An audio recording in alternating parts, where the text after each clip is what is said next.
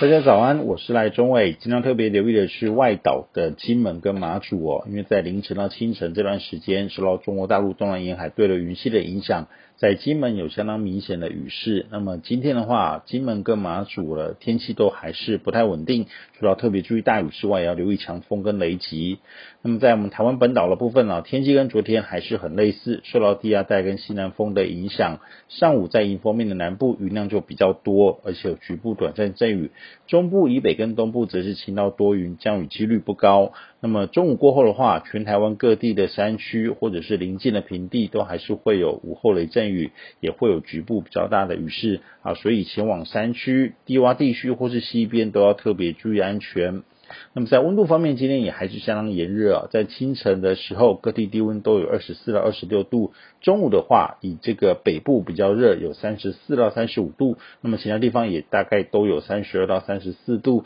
所以提醒大家，今天都还是要多补充水分以及防晒哦。啊，尤其在户外工作的朋友们要特别留意自己的身体的状况。那么明天开始，随着太平洋高压往西边延伸，而且增强到我们台湾哦。啊，这附近的话呢，这个台湾天气会越来越稳定。南部的话，云量会明显减少，转为以多晴到多云为主。那么白天高温也会再上升一到两度。中部以北的话，则持续相当相当的晴朗，那么云量也会明显减少。至于东部的话，则是因为风向会转为以偏这个东南风到偏南风为主，所以云量会稍微增加啊。不过降雨几率还是没有很高。那么虽然明天开始到周末，太平洋高压的影响会越来越显著，天气越来越热，但是各地也都还是要特别注意，还是会午后雷阵雨。所以这个啊中午过后出门还是要特别留意天气变化。